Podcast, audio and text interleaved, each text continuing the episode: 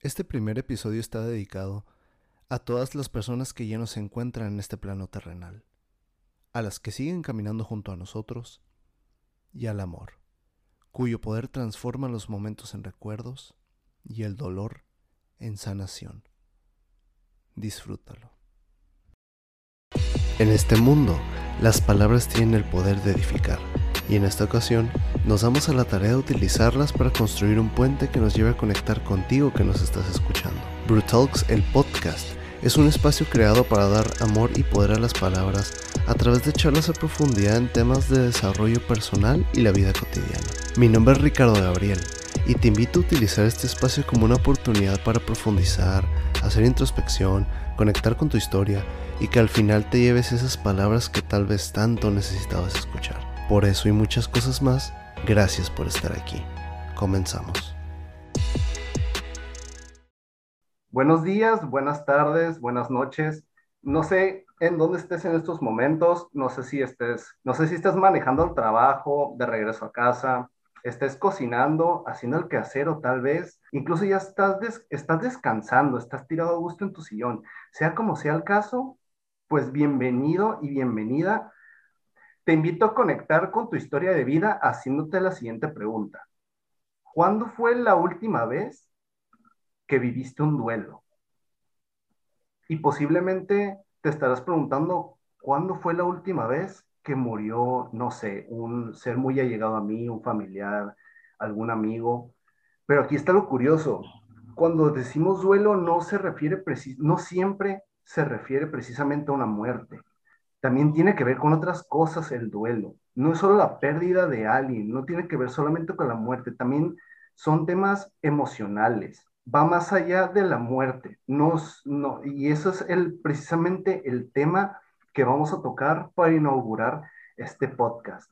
Y pues para ello te traigo a una invitada muy especial. Ella es tanatóloga, ella es terapeuta gestalt, te traigo a Carmen Ansaldo. Carmen, bienvenida al episodio 1 de Brutalx, el podcast. Hola, Ricardo. Pues como siempre te he comentado y te he dicho, agradecida porque me hayas tomado en cuenta en inaugurar este nuevo proyecto, este nuevo sueño que se está plasmando ahora en estos momentos.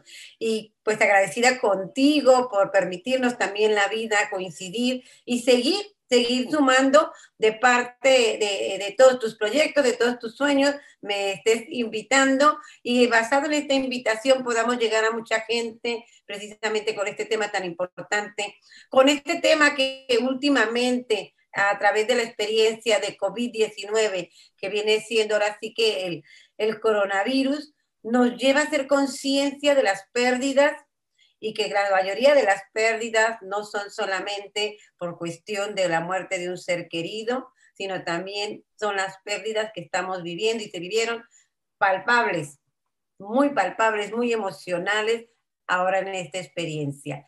Y pues soy así que todo oídos para ver en qué podemos seguir apoyando a las personas con estas preguntas poderosas que sé que tienes ahí.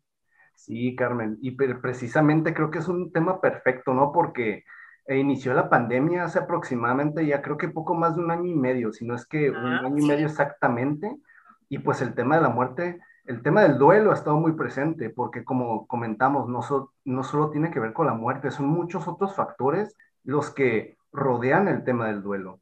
Y si quieres, pues para empezar, platícanos poquito de ti, quién eres tú, y pues encamínanos hacia, hacia el tema. Pues sí, mira, la parte de, pues ya como lo comentaste, soy acompañante de tanatología, también tengo los cuidados paliativos y de ahí empezó precisamente esta historia de mi vida, esta nueva etapa de mi vida cuando llego a una fundación que es Grupo de Apoyo Adelante, que es una asociación que ayuda a las mujeres en proceso de recuperación de cáncer. Me pregunté un día que qué podía hacer yo para poder ayudar a las mujeres de una, de una manera profesional, porque un acompañamiento de amistad es muy diferente a un acompañamiento profesional.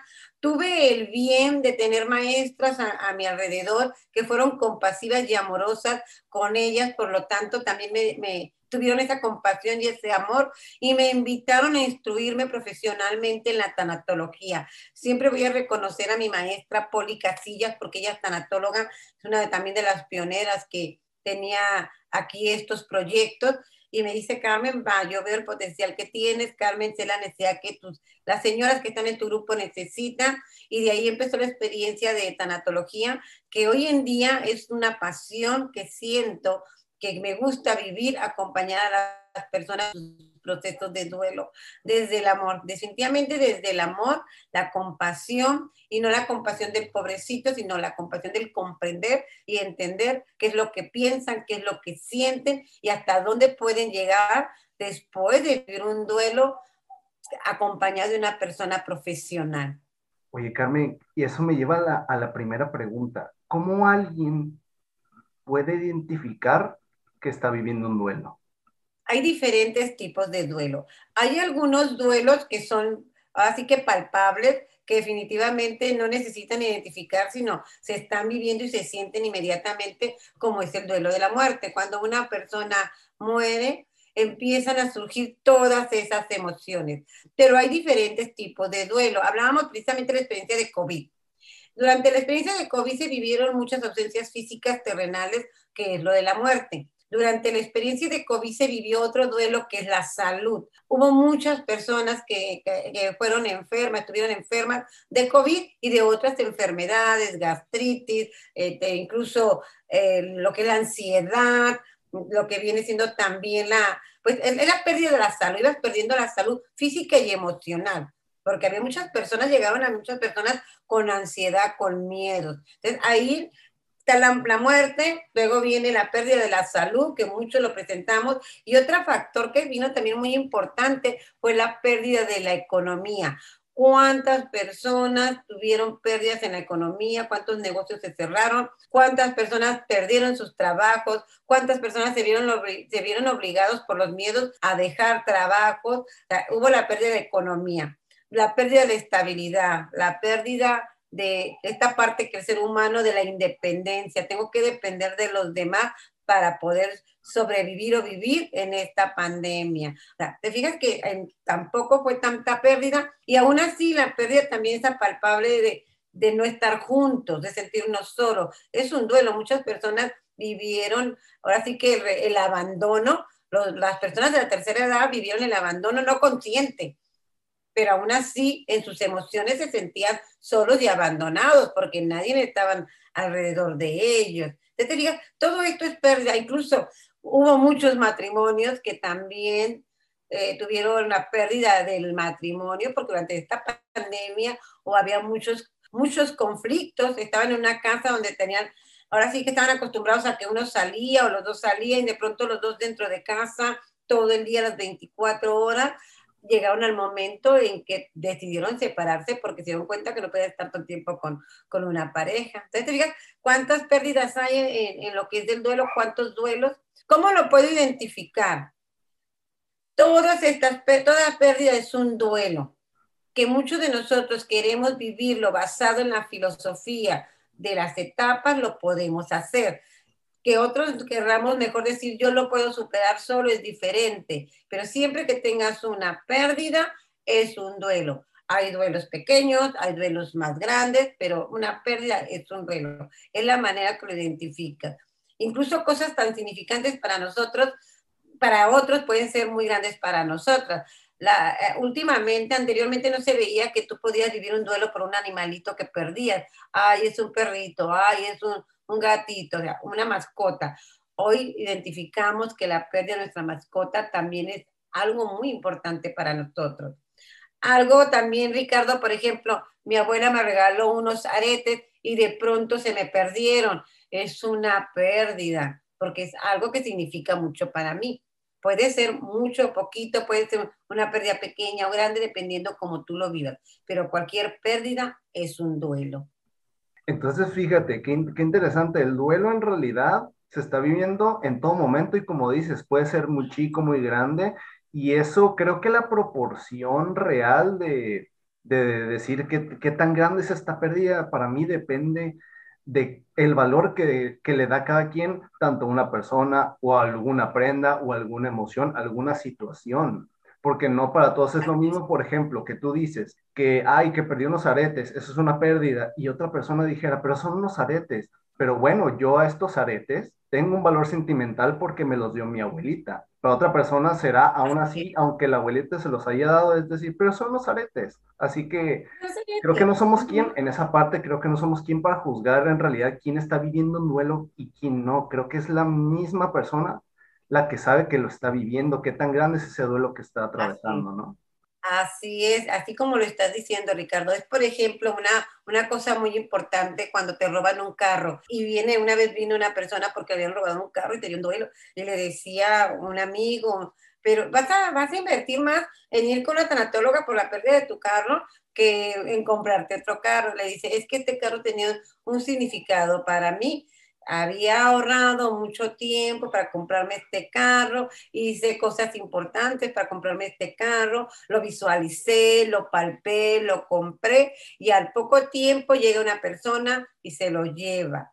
No es tanto, es cierto, estás, estás con vida, tengo salud, pero el proceso que yo llevé para obtener este carro es lo que me lleva a tener este duelo. No solamente perdí un carro físicamente, perdí un proyecto de, de, vida, de sueño, de meta, que se fue y se espumó en un ratito. Es cierto, tengo que agradecer que tengo vida, pero eso no quiere decir que me duela el que me hayan robado mi carro. Eso no quiere decir que me enoje, que me frustre o que me entristezca que esta persona me robó mi carro, ¿va? Desde ahí empieza. Para cada uno es importante. Para otra persona, a lo mejor que le roben un carro, ay, ¿qué importa? Lo compro. Bueno, es la manera de ver eh, las cosas. Y esto no quiere decir tampoco que tenga debilidad o que sea negativo. El que tú vives tus emociones no te hace débil y tampoco quiere decir que eres negativo. Aquí lo viene lo negativo o lo positivo, como lo quieras llamar, viene cuánto tiempo te enfrascas en el duelo y cómo, cómo vives el duelo.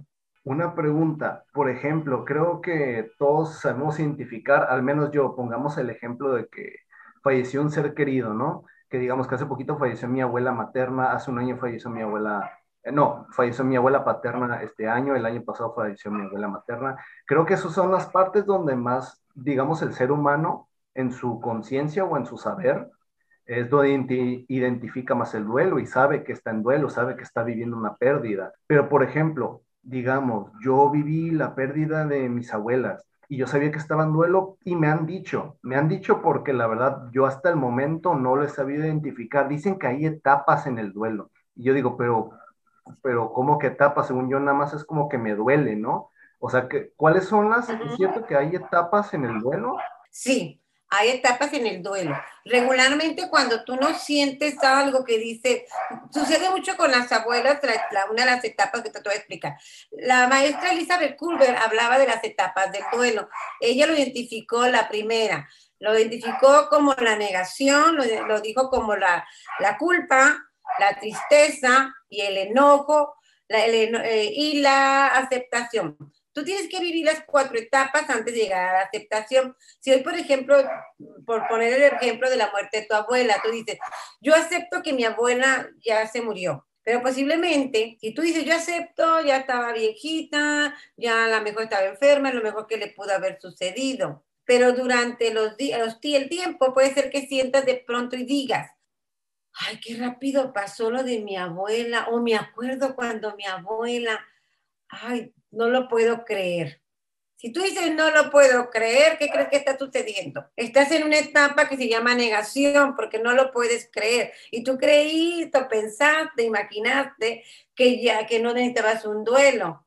O un día, por ejemplo, dice, yo estoy bien, no necesito mi duelo, todo está perfecto, maravilloso. Y de pronto un día dices, ah, mi abuelita ya se murió. Si yo hubiera estado más con ella o me hubiera gustado estar más con ella estos últimos días, ¿en qué etapa crees que estás? En la culpa. El hubiera te traía la culpa. Eh, fíjate cómo, cómo a veces creemos que estamos bien, pero no estamos bien. Luego viene otro que mi abuelita murió, yo fui a su velorio, no lloré, comprendo y entiendo que ya estaba viejita o que ya era el momento de ella o que era mejor que muriera porque estaba sufriendo mucho. Pero de pronto un día también llega el Día de las Madres y ves llorar a tu mamá y te acuerda y te dice ella, ay, extraño a mi mamá y tú empiezas a llorar. ¿En qué etapa estás? En la tristeza. Sí, sí, sí, cierto, sí. Al menos eh, acá, te digo en mi historia personal, sí, sí, sí, sí he vivido esas etapas de, de, del duelo, pero, pero ahorita me pongo a pensar, ¿el duelo necesariamente es vivir todas esas etapas o hay alguna que se omite, se brinca o, es, o todos viven todas? todas viven todas. Lo único, que tienen que vivir las cuatro etapas para llegar a la quinta, que es la aceptación. Cuando tú aceptas, ya llega el momento, la otra parte, por ejemplo, si tú ves a tu mamá llorar y tu mamá, estoy, estoy, eh, estoy triste, estoy llorando por tu abuela, y de pronto a ti te puede dar como el sentimiento de tristeza. Decir, sí, mi abuela eh, era muy linda, te quería mucho, y puedes tener la tristeza porque la tristeza es una emoción, no la vas a quitar jamás. Aquí ya no vas a llorar desde, si la extrañamos, tan linda que era, tan buena. Me explico, tu tristeza ya va a ser diferente. Tu tristeza la vas a convertir en emoción y no en sentimiento. Sí es importante vivir las etapas del duelo para que tengas una sanación completa. Y en el momento que te acuerdes de la persona que trascendió, murió, o la persona o, la experiencia que viviste en el rompimiento de una pareja, en la pérdida de algo, te vas a acordar como una experiencia, sin dolor, sin enojo, sin culpa, sin negación, simplemente con aceptación. Es cierto, mi abuelita trascendió hace un año, ella estaba enferma, yo creo y pienso en estos momentos que fue mejor para ella, me quité del egoísmo, dejé, de ahora sí que empecé a sufrir yo en el momento de la pérdida para que ella dejara de sufrir, pero hoy comprendo que es lo mejor y que es algo que yo no puedo controlar. La muerte no la puedo controlar, tengo que llegar a aceptarla, pero ya no está desde el momento. Me toca muchas personas que me dicen, Carmen, yo no estoy enojada porque yo acepté que mi, mi esposo, mi mamá murió de coronavirus y de pronto veo que en el Facebook ponen el coronavirus y ellos, ay, este coronavirus, y unas groserías, ¿no? ¿Con? ¿Crees que ya sanaron el duelo? Porque están enojados con el coronavirus, están enojados con lo que mató a su familiar. Y se valen. Por eso es indispensable conocer las etapas para que puedan vivirlo. En este caso, si ven algo del coronavirus, cuando hablan de su, de su, de la persona que trascendió, pues sí, mi, mi papá, mi mamá, mi esposo, mi hijo murió de coronavirus. Sí, una enfermedad que realmente nos vino a hacer un cambio muy drástico, pero vine a aprender que la vida se va de un día a otro, que si no hubiera sido de coronavirus hubiera sido de otra forma. Me dolió sí mucho, lloré sí mucho, me enojé con el coronavirus en cierto momento, sí me enojé, me negué a que pudiera haber pasado esto, pero hoy sé que la muerte es algo natural, lo comprendo y lo entiendo. ahora vivo mi duelo desde el amor y empiezo a honrar a la persona que tanto amo porque la persona que tanto amo trascendió físicamente, pero lo que viene siendo de alma y espíritu, sí trascendió también, pero a mi cuerpo. Aquí está, conmigo. Ay, no, Carmen, sí, sí, sí, totalmente. Y fíjate, sabes, ahorita me, estoy, me estoy queriendo acordar, por ejemplo, yo he vivido mis duelos, he visto, he visto otras personas vivir sus duelos, pero sabes, cada cabeza es un mundo, cada, cada corazón es distinto, cada quien lo vive diferente. Y te lo juro que yo me he llegado, por ejemplo, hay gente que veo que lo vive con mucha tristeza.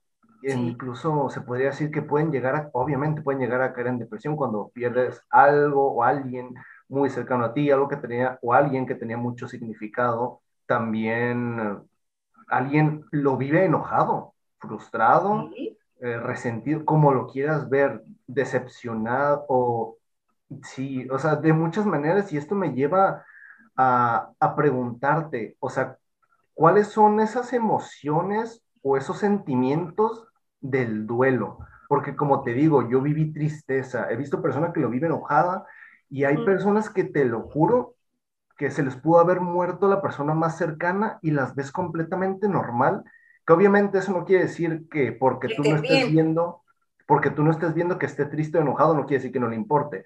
Pero incluso hay personas que, que, hasta, y no quiero decir que sea malo, pero hasta como que les genera paz dependiendo, porque tal vez digamos que un ser humano que ya estaba sufriendo en esta vida, pues ya era mejor que partiera. No muchos a veces dicen, Dios, ya llévatelo, llévatela, porque sé que está sufriendo y sé que estaría mejor en otra parte y a veces escuchas a esa misma persona, me quiero morir, me quiero morir Y tú no quisieras, obviamente, pero como sabes que estás sufriendo, es como, Dios, ya llévatela.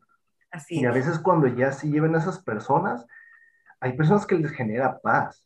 Por ejemplo, te platico y tú dime ya, en cuanto a emociones y sentimientos que crecen en el duelo. Cuando murió mi abuela materna sí me causó tristeza, pero me causó paz cuando murió mi abuela paterna. Claro que la lloras, la lloras lo que tienes que llorar, pero me generó más paz porque yo vi y me enteraba de lo mucho que estaba sufriendo. Y eso para mí fue como que, literal, descansa en paz.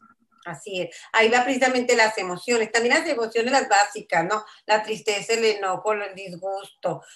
Mm, y, vienen los sentimientos. Vamos a suponer, si yo me enojo, yo, la, la, emoción es el enojo, ¿no? El enojo es la emoción. Pero después del enojo, ¿qué siento?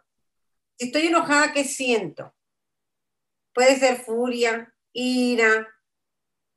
el mismo enojo me puede traer también a una tristeza como sentimiento.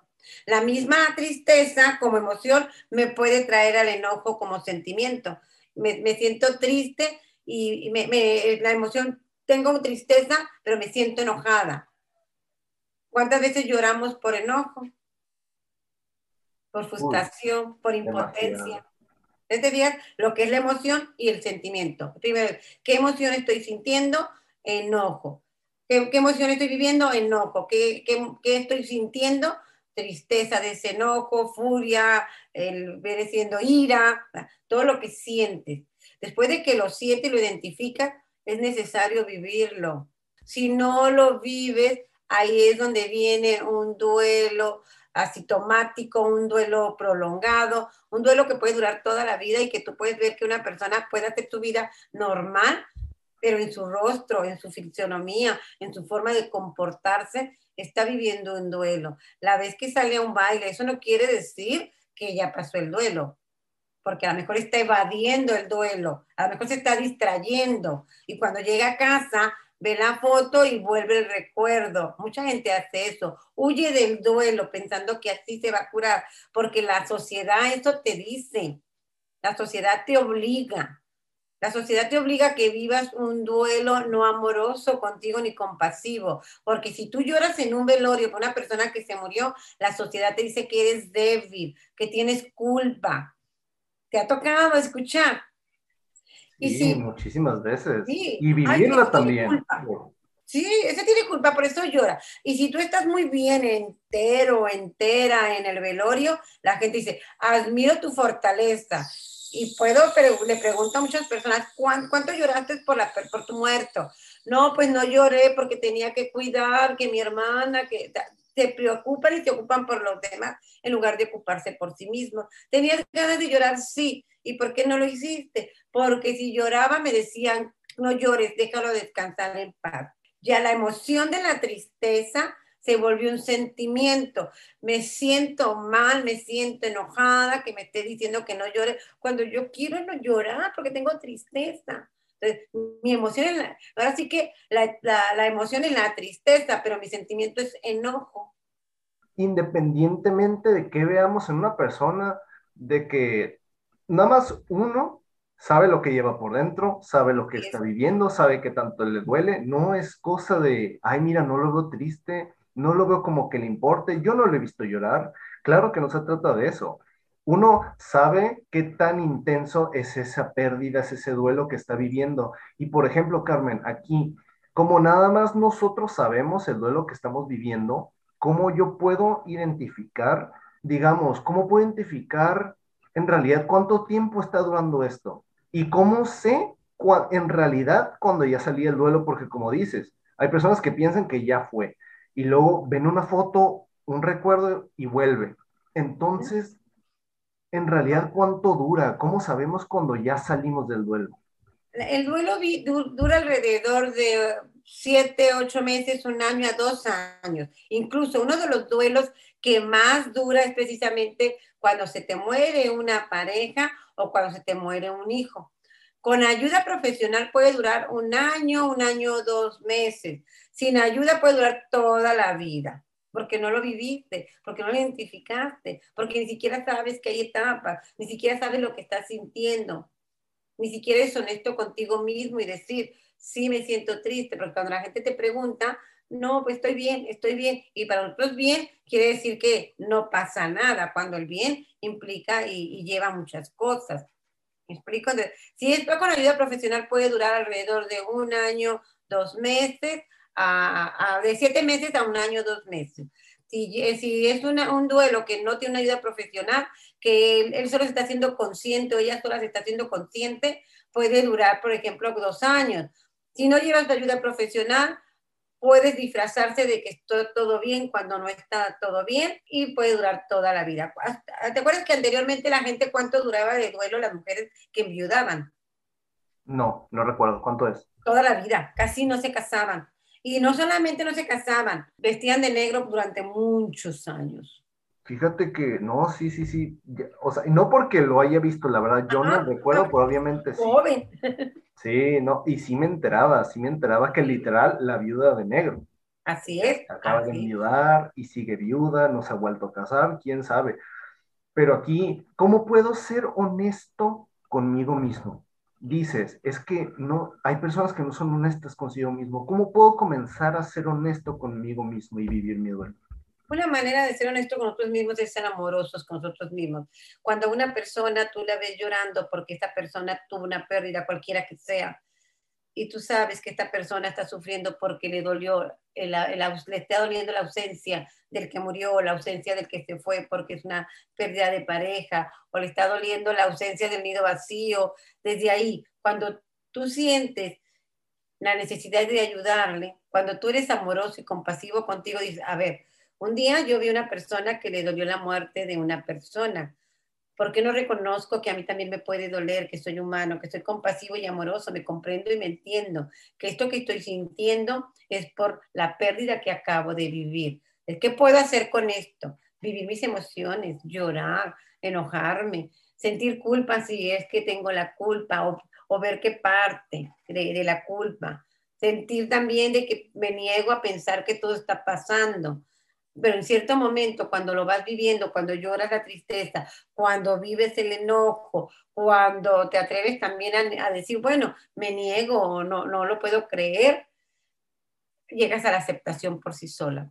Y te voy a decir una, ¿cómo puedes identificar que no has vivido el duelo? Cuando tienes toda la ropa de tu ser amado, todas sus pertenencias en casa y no te atreves a deshacerte.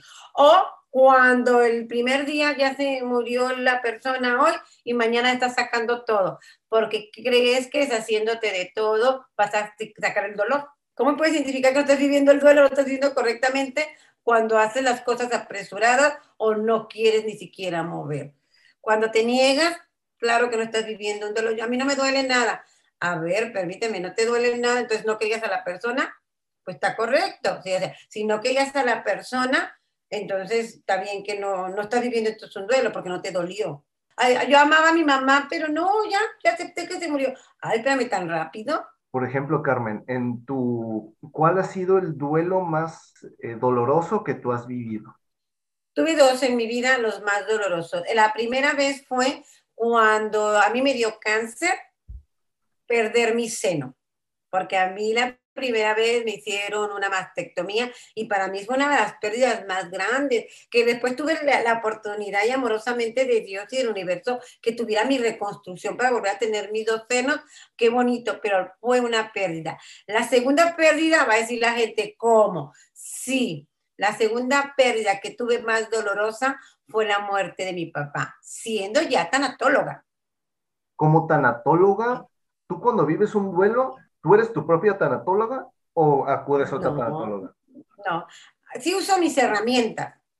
Por ejemplo, te voy a decir, el día que mi padre murió, la primera que lloró fui yo. Cualquier persona hubiera podido decir, pero ¿cómo se acepta la muerte? Si un tanatólogo acepta la muerte como parte de la vida, ¿por qué llora? Es que yo no lloré porque mi papá se murió, porque yo sé que mi papá iba a morir en cierto momento, porque la vida es así. Yo lloro porque a partir de este momento ya no lo voy a poder ver y eso me duele, que hay una ausencia física, que sé y comprendo que mi padre está en una plataforma diferente, más amorosa, libre de enfermedad, libre de egoísmo, libre de todo, es cierto, sí lo comprendo, pero lo que yo extraño es la ausencia no porque se murió, sino porque sé que ya no voy a poder hablar con él, porque estoy consciente que ya no lo voy a ver. Es por lo que lloré en cierto momento. Y cuando lo extraño, sí, yo le lloro y le digo, te extraño, te extraño mucho, sé que estás en un lugar mejor, acepto que estás muerto, pero sí te extraño. Y, pero ya no lloro, ¿qué? Desde el dolor. Ay, se murió mi papá.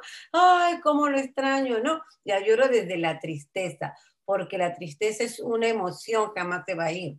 Y el recordarlo me va a hacer sentir triste, más no con dolor. Todo este tema del duelo que, que es tan extenso, que ahorita comentamos, recién iniciamos, que cada uno sabe el duelo que está viviendo, tanto si falleció alguien, si perdí esos aretes que tenían un valor sentimental para mí, si perdí a mi perrito, si perdí hasta el amor propio, puede ser duelo, ¿verdad? Así es, hasta el amor propio es el duelo, porque te estás entregando a otras circunstancias, a otra persona antes que a ti. Entonces, que perdiste la estima, que perdiste a lo mejor la independencia, ¿sí? Es, una, es, una, es un duelo también. No sé, si, no sé si decir valor, más bien cada quien sabe lo cual fuerte es el duelo que está viviendo. Nada más yo sé qué tan fuerte es el duelo que estoy viviendo. Nada más tú sabes. Nada más tú sabes qué tan fuerte es el duelo que estás viviendo pero en realidad existe eh, pérdidas, generalizando, existen pérdidas más grandes que otras porque yo no soy padre, pero si estás escuchando esto en el 2021, a mis 29 años, no soy padre todavía, pero me han dicho que una de las pérdidas más grandes es la de un hijo. lo, lo, dicen la, la, que las experiencias de las diferentes personas. Yo sí soy mamá, no he perdido un hijo, he perdido a mi padre, no he perdido a mi madre, y mucha gente puede decir, bueno, nadie puede hablar si no le, no le ha sucedido qué tan fuerte es el dolor. Te voy a decir, en esto del duelo, la mayoría de la gente que yo he tratado, si no es que todas las que yo he tratado de diferentes duelos, mujeres que han perdido a sus hijos, han perdido a su mamá, han perdido a su papá, han perdido a hermanos, han perdido a hijos, ellos me han comentado el duelo que más me ha dolido, así como tú me preguntaste ahorita cuál es el duelo que más te ha dolido, ellos me han comentado que es el de, un hijo y lo han dicho todos los pacientes que yo he tenido de duelo que han perdido papá e hijos o hermanos e hijos o papá, hijos y hermanos y pareja.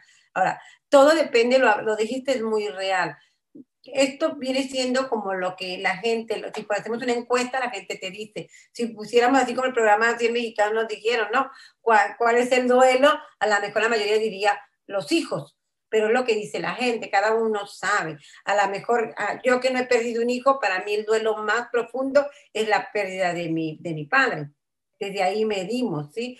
Ahora te voy a decir, también me ha tocado hermanos, cuatro hermanos, cinco hermanos, que pierden a papá y no todos lo están viviendo igual. Me ha tocado ver a los cuatro hermanos que pierden a mamá y no todos están viviendo igual. Me ha tocado también en consulta al papá y a la mamá de un bebé y los dos no lo están viviendo igual los dos perdieron un hijo. Esto es individual. Dicen las estadísticas que el duelo del hijo es el más doloroso.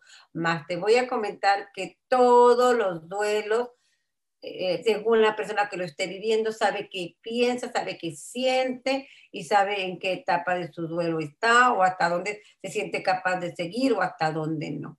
Eh, Carmen, en todo tu camino, en tu experiencia, en tu labor hermosa como tanatóloga, acompañando a las personas a, a sanar, ¿te ha tocado alguna persona que al mismo tiempo, digamos, se le haya muerto dos seres queridos, por ejemplo, digamos, que yo como hijo perdí a mis padres al mismo tiempo, o que yo como, como madre de familia o padre de familia perdí a mi hijo, hija y esposa a la vez. O sea, es, en esas, en ¿te ha tocado eh, eh, casos así, que hayan ¿Perdió dos personas al mismo tiempo? Sí, Ricardo, me ha tocado. Ahora esta etapa del coronavirus me ha llevado más. Anteriormente sí me había tocado que ha perdido al esposo y al hijo en un accidente juntos. El esposo y el hijo en un accidente juntos. Me ha tocado que, que ahora con el coronavirus que muriera papá tres meses atrás, mamá a los dos meses y luego, por ejemplo, abuelita. Así los tres. yo ya tenía el consuelo con mi abuela, pero mi abuela también se va. Me ha tocado que muera, eh, cinco meses atrás murió la, el papá, luego murió la abuelita, luego muere, eh, mi papá o mi mamá, o sea, me ha tocado así. O murió mi hijo primero de coronavirus y luego al día, a los días, a los tres, cuatro semanas, murió mi esposo en un accidente. Sí me ha tocado lo que una de las partes también ahora con el coronavirus me tocó una experiencia muy difícil donde papá y mamá murieron el mismo día de coronavirus, diferente hora. Y Carmen, y cuando pasa eso, o sea, la persona que perdió mamá y papá dijiste, ¿verdad? Mamá y papá, no sé cómo, cómo te lo pregunto, ¿se vive como un duelo doble? Sí, es doble, es doble, porque incluso le preguntaba directamente, a ver, ¿Qué sentiste cuando murió papá? ¿Qué sentiste cuando murió mamá? Ya vienen las preguntas de acompañamiento y muchos dicen, no, me duele mala de mi papá o me duele mala de mi mamá. Eso es, depende del amor que le siente. No quiere decir que no quiera papá o mamá, es que la relación es diferente. Poniéndote el ejemplo de papá y mamá que murieron el mismo día, algunos hijos extrañan más a la mamá y otros más al papá no quiere decir que no quería la mamá, simplemente el amor, los apegos, la forma de comportarte, lo, así que eh, la manera en que estaban, que convivían, todo tiene que ver, era más con uno que con el otro. No es lo mismo si pierdes a papá y mamá y con papá tenías un conflicto emocional y con mamá todos los días platicabas. O si papá era el que era más amoroso y mamá era la que era más estricta. O tenías más acercamiento con uno con el otro sí se vive diferente, aunque sea papá y mamá, y todos lo viven diferente. Por eso digo que el duelo es individual definitivamente, no se puede comparar, porque yo te hablo de, estas familias, de, de estos hijos, de este esposo, de esta esposa, de que son los mismos hijos, los mismos papás, y cada uno lo vive diferente, y cada uno vive el duelo para cada uno, pero son dos duelos diferentes. Se tienen que vivir los dos diferentes, no se puede vivir igual. Y, en todo este tiempo que ha pasado de un año y medio de, de la pandemia, que literal el duelo ha estado presente en todo momento porque no solo ha sido que se han muerto millones de personas alrededor del mundo, sino que ocurrieron muchos divorcios.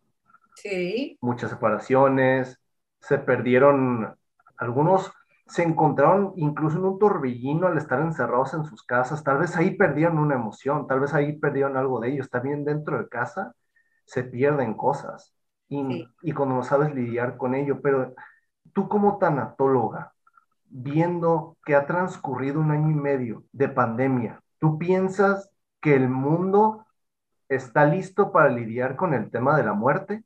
Definitivamente, como la muerte es una ausencia por siempre, o sea, indefinida, no va a volver, no es como la pérdida del carro que puede volver, que puede tener esa oportunidad. En tu caso, por ejemplo, en mi caso te digo, por ejemplo, cuando perdí el seno, pensé que no iba a volver un seno, pero ya las operaciones y todo, pues ya las, ya las, volví a sentirme acompañada de algo. Cuando es la muerte, definitivamente sabes que no va a volver, por más que hagas la, la lucha de que vuelvan, pues solamente que vayas con un espiritista o algo, pero no duele por, no viene por siempre, viene nada más por un momento a hablar contigo. Eh, ahí tienes que despedirte 100% de este ser que ya no va a volver, que la única, ahí te llenas de la fe y la esperanza según tus creencias.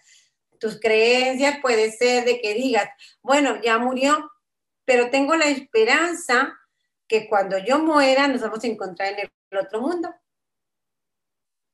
o tengo la esperanza que yo creo en la reencarnación, que va a reencarnar en algo y nos vamos a encontrar eh, en, otra, en, en, esta vida, pero desde eh, de, otra plataforma, desde otro ser.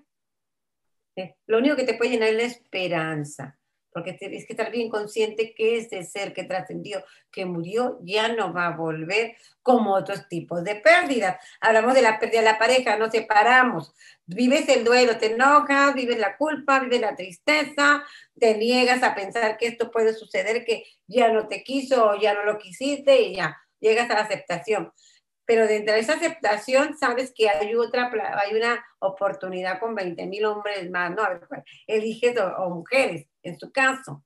¿Me explico? Entonces tienes esa esperanza, pero en la muerte no. La muerte, ¿cuál? Nada más tu fe en lo que tú crees. ¿La muerte es amor?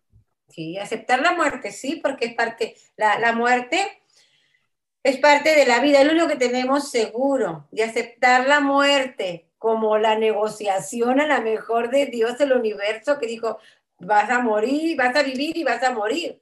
Te estás aceptando que, que llegó un ciclo, que se cumplió un ciclo de tu vida. Es bonito aceptarlo. No lo tienes que aceptar porque ya depende de ti, pero sí es bonito aceptarlo, que se cerró un ciclo. Carmen, tú como tanatóloga, ¿cómo describirías la muerte y cómo describirías un duelo? El duelo definitivamente es un proceso que se lleva a través de algo que se ausenta, ¿no? Es algo que en cierto momento lo tuviste y en, un momento de la vida te dice ya no está. Ese es el duelo, es algo que se ausenta, algo que se va y que debemos o que tenemos que aprender a vivir con estos cambios constantes así como las amistades, como las personas, los trabajos, las casas, que hoy estamos, lo disfrutamos, lo amamos, pero mañana posiblemente no está. Entonces, en ese momento es aceptar que es un, cambio. Todo es un constante de cambio y por lo tanto la vida también tiene su cambio a la muerte. La muerte, la muerte es el, cierre de un círculo de la maravillosa vida. Es cerrar.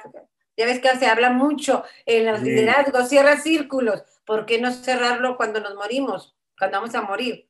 ¿Por qué no estar en paz? Y la única manera de quedar en paz con la vida es disfrutándola, llamándola. Has escuchado hace poquito subir el, poema de Amado Nervo, donde hablaba vida, nada te debo, vida estamos en paz. Si todos los días te dedicas a ser feliz, si todos los días aceptas que hoy es un día y una oportunidad de, de ser y hacer feliz a los demás y a ti mismo, pues mañana puedes morir en paz. Me ha tocado también, no sé si te platiqué que acompaño a las personas al final de la vida. Creo que sí me habías comentado. Platícanos un poquito de esto. Ok, las personas cuando están en un proceso, por ejemplo, de cáncer, que es la que más acompaño, o tienen una enfermedad progresiva que va degenerativa, que van a trascender, que ya los científicamente le dicen, señor, señora, usted ya tiene tres meses, dos meses, dos semanas de vida. Si de Dios le da más, pues aprovecho, lo viva la vida. Entonces llegas con el, con el cliente, el paciente, y empezamos a hablar precisamente de todo aquello que él ni necesita o quiere, porque todo es de querer, quiere perdonar a las personas que le han hecho daño, aquello que ellos quieren ser perdonados, pedir perdón también a los que ellos hicieron daño, con aquellos que se quieren reconciliar, con aquel, reconocer aquello que no hizo bien en el mundo y, también reconocer todo aquello que hizo fantástico. Y la gente empieza a recordar estas partes, empieza a perdonar, aunque no estén los otros, ellos empiezan a perdonar desde su plataforma para estar en paz, no para estar, morirse en paz, para llegar al final de la vida cerrando los círculos amorosamente, no por el otro, por ellos. Fíjate que, y hablando de amorosamente, ¿tú qué piensas como tanatóloga, como ser humano, como mujer agradecida que has tenido tus etapas de adversidad, como dijiste, esa gran pérdida que fue de tu padre, de la pérdida de un seno, que el universo te lo regresó en el más adelante? ¿Tú, cómo, ¿Tú qué piensas que la humanidad, quien lo elija, ¿no? Vamos a decir quién lo elija. Yo, por ejemplo, lo voy a elegir en este momento, tal vez tú también. ¿Qué hay que agradecer del, del duelo, de las pérdidas? ¿Qué hay que agradecerle? Ya sé que son dolorosas, pero al final, ¿qué se, qué se puede agradecer de todo eso? Para mí, para, más que como tanatóloga, para Carmen Ansaldo, el agradecer lo vivido, el aprendizaje y el crecimiento. Si no agradecemos, vamos a poner la muerte de un papá, de un hijo, ok, ¿cómo voy a agradecer al universo de Dios que me haya quitado a mi hijo, porque así pensamos. O por ejemplo, en la, en la enfermedad, ¿cómo agradecerle al cáncer que, que, me, que llegó a mi vida y me destruyó muchas cosas? Es que no le agradeces a la muerte, no le agradeces al cáncer, le agradeces a la experiencia que te hizo despertar para ser una persona diferente, una persona más feliz, una persona que reconoce su felicidad, una persona que se reconoce emocional. Ok, a través de esta experiencia lloré, sufrí, repataleé, me enojé, aprendí que soy emocional que no soy un marciano, que aún así la sociedad quiera decir que no tengo que llorar, ni pelearme, ni enojarme, es cierto, hay, modos de, de, manifestar las emociones, tampoco las vamos a gritar así, al, así que a quien sea o insultar, ¿no?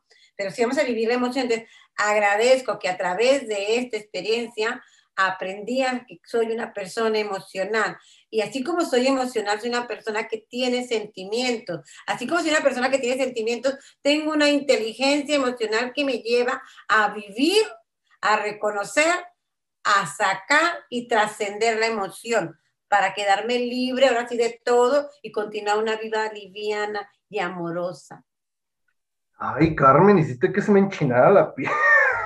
Es, que, es que Ricardo, si tú te enojas porque algo sucedió, vamos a suponer, tú, te enojaste porque vas en el tráfico y la gente se te mete. Siempre ponemos este, este ejemplo tan simple, pero que todos los días lo enfrentamos. Vas en el carro, te enojas porque se mete la gente, haces coraje, llegas a tu casa, llegas, bueno, en tu caso, pues tú vives solterito ahí para hacer propaganda para las chicas, ¿no? El primer episodio patrocinado. Patrocinado, por, pero si tú tienes familia, papá, mamá, entonces llegas al tráfico, llegas enojado, pero no viviste tu emoción, simplemente te enojaste, aventaste el universo, toda la, la, la ahora sí que la, la, basura, y llegas a tu casa, sigues enojado, te enojas con mamá, mamá se enoja, mamá se enoja con el más pequeño, el más pequeño con el perro, el perro con el gato, el gato con el... Y es una cadenita de enojo. En, en dado caso tú dices, me enoja que la gente no tome su distancia, lo reconoces abres la ventana, no le gritas a él, grita, o subes la ventana y pones la canción y cantas, me enoja, me enoja que la gente sea así. ¿Qué puedo hacer para que la gente sea una persona disciplinada? Nada, porque tú no tienes el control de las emociones de ellos, pero sí tienes el control de las tuyas. ¿Me gano algo enojándome? Bueno, sí, porque me enojo y soy humano. Saco el enojo echando un gritito o reconociendo, o sea, abro la ventana, me sacudo, ya te quita el enojo, llego a mi casa con una actitud diferente que los que están esperando de casa no merecen tu enojo porque no les pertenecen. Y haces conciencia, me enoja el tráfico. Entonces, si me enoja el tráfico, ¿puedo hacer algo con el tráfico? Pues no. O salgo más temprano, o salgo más tarde, pero si no tengo otra opción, pongo música, me relajo. Cuando pase una persona que se va por un lado, le doy el paso, lo saludo, lo bendigo, llego a mi casa contento y feliz. Ahora, ¿cambió el panorama de que haya tráfico o no? No, es el mismo. ¿Quién cambia? Ricardo, que tiene dos. O se enoja y hace reniego y hace un círculo de enojo en toda su comunidad, o reconoce que sí le molesta, pero no puede hacer nada, se tranquiliza y continúa su camino y no se, no, así que no adopta esa emoción para todo su día o sus días. Bueno, entonces podríamos decir que cada quien es responsable de su duelo, cada quien es responsable de sus emociones, de lo que siente, cada quien es responsable de su historia de vida. Así es. En mi libro ahí hablo un poquito de eso. Eh, y el, el, primer poema, el primer pensamiento que puse ahí es que los padres escriben las historias de nosotros con lápiz para que nosotros tengamos la oportunidad de borrarlas y escribir y crear nuestra propia historia. ¿Cómo se llama tu libro, Carmen? Ya, ya. Que no se nos acabe el tiempo. Que no se nos acabe el tiempo. Y sí, y, que no se nos acabe el tiempo, y siempre digo que no se nos acabe el tiempo queriendo hacernos los hombres o las mujeres valientes, creyendo que no pasa nada en la vida cuando somos emocionales, que nos pongamos máscaras de emoción de que todo está bien cuando nuestro ser, nuestra alma y nuestro espíritu están heridos que no se nos acabe el tiempo viviendo duelos prolongados cuando tenemos personas a nuestro alrededor que son profesionales y te pueden acompañar y que pueden ir de la mano contigo para que tú vivas un duelo amoroso y compasivo contigo. Que no se nos acabe el tiempo aprendiendo de las experiencias, pero no solamente aprendiendo, porque yo puedo aprender, pero si no las llevo a cabo, estas experiencias, estas herramientas, pues va a ser lo mismo, es aprender y crecer con ellas para que vaya valido la pena ese dolor, ese enojo, esa tristeza que vivimos en cierto momento. Y la verdad que no se nos acabe el tiempo dejando a la vida, al tiempo, a los demás que resuelvan tus, así que tus sentimientos, tus pensamientos y tus emociones, porque tú tienes el control de ello. Desde el tiempo no te va a resolver nada. El tiempo va a pasar. El otro día aprendí precisamente de mi esposo la, sabiduría de los demás. Yo le dije, qué rápido pasa el tiempo. Y me dice, no, pues yo que sepa, el día tiene 24 horas. O sea, no es el tiempo el que pasa rápido, sigue el tiempo con el mismo ritmo, ¿no? Sus 24 horas, sus 30 días del mes, sus 12 meses del año. Lo que pasa es que nosotros vivimos tan apresurados que no, no disfrutamos la vida. Carmen, nada más te escucho desde todo ese, todo ese amor, toda esa buena intención, todo esa, ese, ese amor, esa profundidad, esa intención que le estás poniendo a todas las palabras que has dicho en este momento que estamos aquí. Te quiero agradecer enormemente porque yo sé que todas las personas que están escuchando esto en este momento han de sentir tu vibra, toda tu, tu incluso tienes poder de sanación, ¿eh? Y te puedo, y yo te lo digo, de solo escucharte, ya estoy trabajando el duelo si es que lo estoy viviendo. Y sé que las personas que están, si están escuchando esto, si estás viviendo un duelo, que yo sé que sí, nada más que, como que, como, como dices tú, Carmen, hay que, hay que aprender a identificarlo, hay que darse el permiso, hay que ser honestos con, consigo mismo. y amorosos y compasivos. Exacto. Posiblemente hayas perdido un ser querido porque sigue todo el, el caso de las muertes de la pandemia, y no solo por la pandemia, miles de personas mueren todos los días. También todos los días parejas se separan, matrimonios se deshacen, familias se rompen, se pierde el amor propio, se pierden muchas cosas, se pierden perritos, mascotas, se pierden aretes, no se me olvide eso del arete, Carmen. Sí, o algo. Algo con un valor sentimental. Así que es cosa de permitirlo, de ser honestos, reconocer que un duelo no es solo, ay, es que no se me ha muerto nadie, no, porque incluso aunque sea una prenda, ahí está el duelo y no lo reconoces y te quedas, no tal vez no le das importancia porque según tú no es algo grande, pero incluso algo como una prenda sigue siendo un duelo, no, no lo demerites, trabaja ese duelo pequeño, mediano, grande, como lo quieras ver. Así que Carmen, desde toda tu intención, todo tu amor.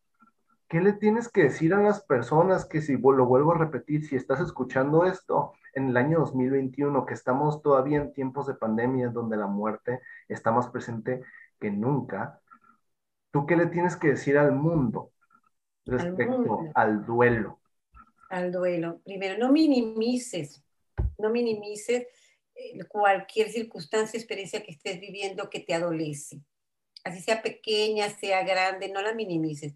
Al contrario, ponle la atención y el respeto que se merece esa experiencia, porque esa experiencia vino a tu vida a mostrarte que tienes todo el poder, toda la sabiduría, todo el amor para poder cambiarlo y verlo desde otra expectativa. No lo vas a ver desde otra, expectativa si no te atreves a reconocer que sucede algo en ti que te está moviendo, que te está hiriendo y que te limita a seguir en esta parte de la alegría. La felicidad es parte de ti, la felicidad está ahí. Ella solamente te permite que vivas el enojo, que vivas la tristeza. Y cuando pasa eso, siempre te invita a decir, ya lo viviste, ahora invita a la alegría que venga con nosotros para que vivas más momentos alegres.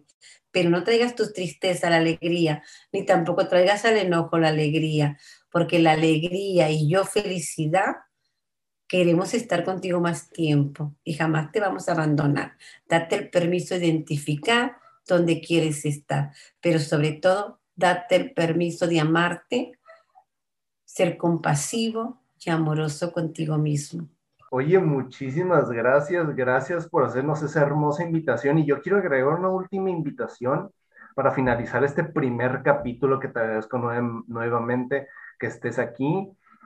Invítanos, ¿cuáles son tus redes sociales? Ya escucharon a la hermosura que es Carmen. En las redes sociales. Ahora, invítanos a tus redes sociales. ¿Dónde te pueden encontrar? En, mi personal, pues Carmen Ansaldo. Tengo el de tanatóloga, el profesional es Carmen Ansaldo Rangel. Ahí pongo muchos este, pensamientos, algunos son compartidos de otras personas sabias y hermosas que los ponen para que todo el universo los, los tome. Pongo algunos míos y en la asociación, si requieres un apoyo por medio de la asociación Grupo de Apoyo Adelante, eh, está también la página de Grupo Apoyo Adelante, donde ayudamos a las personas en su proceso de recuperación de cáncer, y en Instagram por Carmen Ansaldo. Y mi teléfono 664-194-6338, por si quieres venir a que te dé un acompañamiento, que podamos platicar, que podamos charlar, aquí estoy para apoyar, para seguir avanzando en esta vida y seguir sosteniendo estos corazones rotos que sabemos que tienen heridas, pero que también tienen una curación. Pues ya la escucharon, amigos, amigas. Carmen Ansaldo, la pueden escuchar, la pueden encontrar en las redes sociales que acaba de decir, en su número, incluso ya nos proporcionó su número, ¿eh? ya es público, Carmen, así que prepárate porque quien lo decida va a ser recibir muchas llamadas, muchos WhatsApp, muchos mensajes. Esperemos que así sea.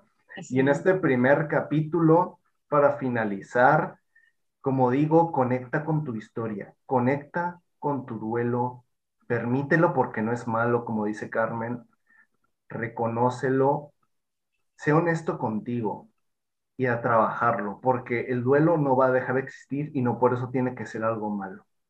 Hay que trabajarlo, hay que entender que es parte de, y trabajarlo nos hace más grandes y nos hace más amorosos. Así ¿verdad, Carmen? Sí, así es, Ricardo. Carmen, muchísimas gracias por haber estado aquí en este episodio inaugural. Nos despedimos.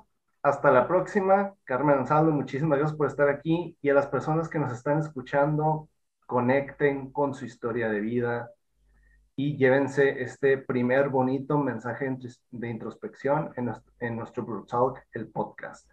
Nos despedimos y nos escuchamos la próxima semana. Hasta luego. Bendiciones.